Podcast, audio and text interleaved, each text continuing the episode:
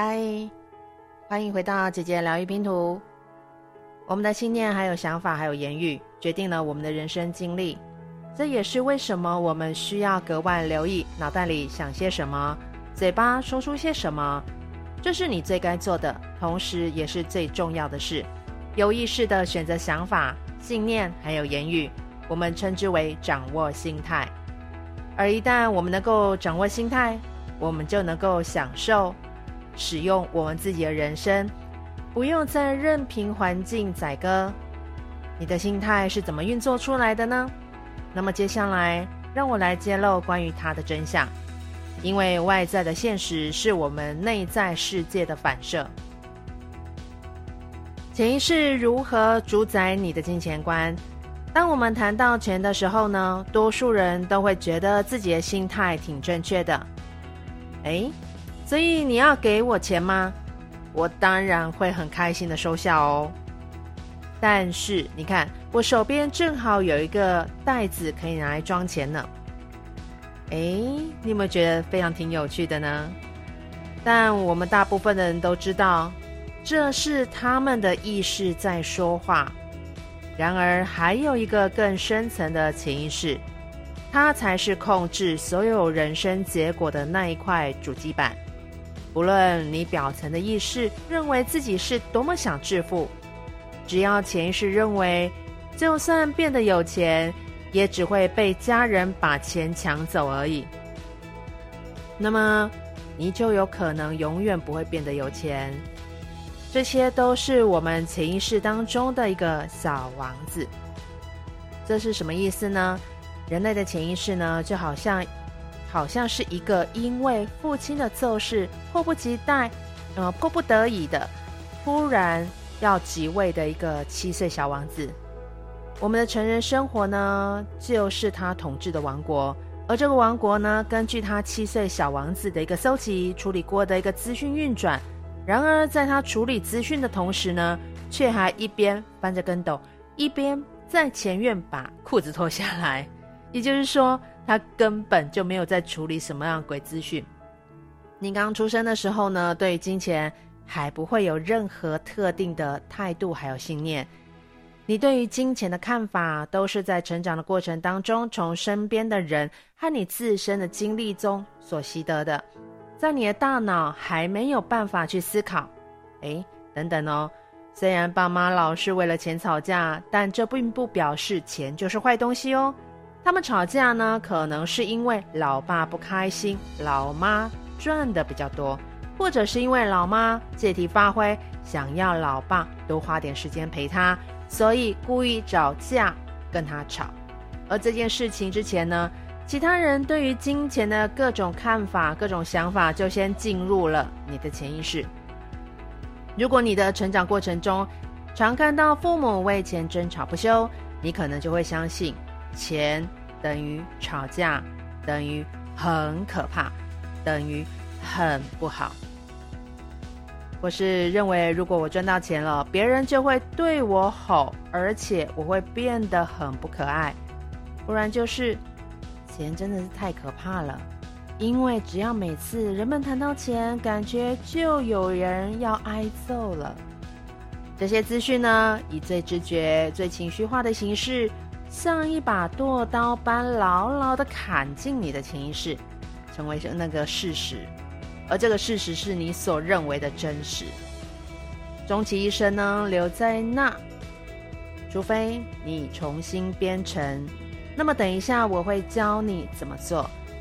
你将会一副正面又积极，而且又能够帮助自己的姿态，让你继续因为，哦，可以创造出渴望人生而感觉到快乐。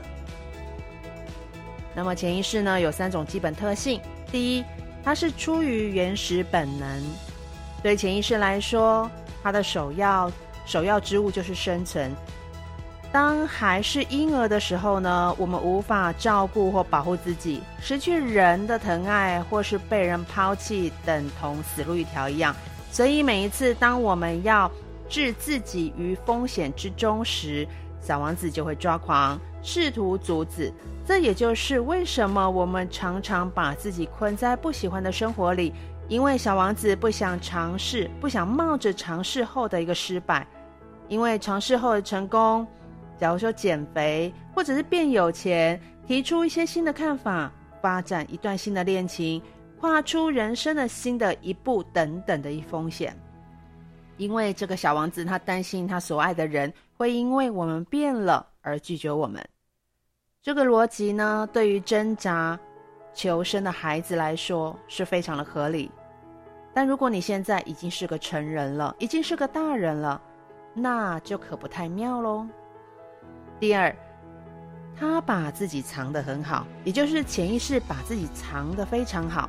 多数人呢都不知道脑袋里有这些一直扯他们后腿的潜意识信念，他们只能或多或少觉察那些潜意识上面的想法，于是他们试着去解决这些想法，而真正躲藏在幕后的黑手却逃过一劫。这也就是为什么我们总是受制于相同的行为模式，老是和怪胎交往，或者是说听那些气我们如，呃。就是嫌弃我们，嫌弃我们，或看我们不起的人工作，哦，钱一旦到手就立刻花光，而这些小王子呢，和你那些从未质疑的信念，正是正在当家做主嘞。那第三，潜意识他不想下台鞠躬，哦，当事态不妙，小王子好像快被从王位上拉下来的时候呢，他就会火力全开的闹起脾气来。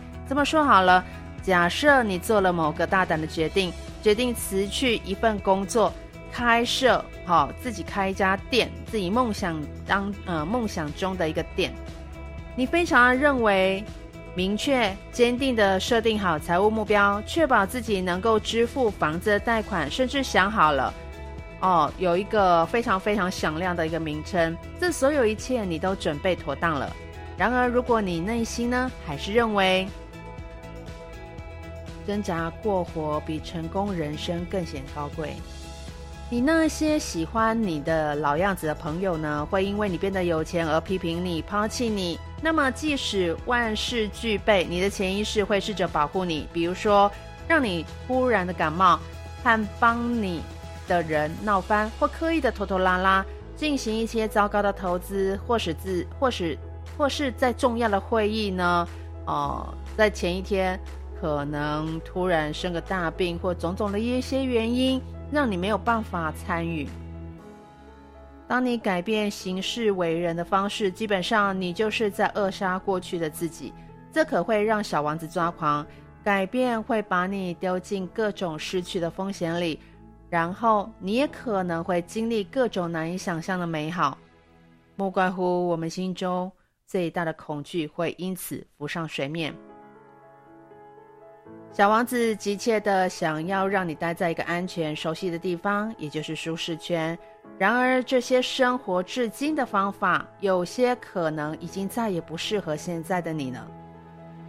就像是三十六岁的你，你再也塞不进去小时候穿的一个裤子是一样的。可是呢，我们还是继续的把自己塞进那条裤子里，就算是它让我们血液无法循环，让我们无法成为。极为渴望的那个人也无所谓，那条松松垮垮的裤子是那么的熟悉舒服，比试穿新衣服更让人安全。我们实在非常依恋毫无作用的一个熟悉感。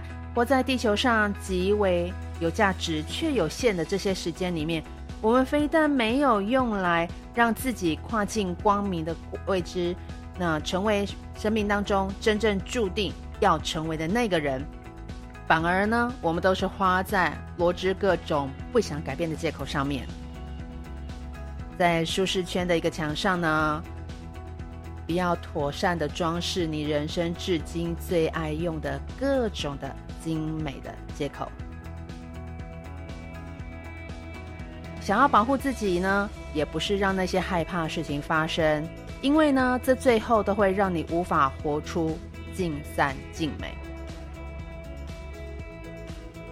今天的分享就到这里喽，我们下回见。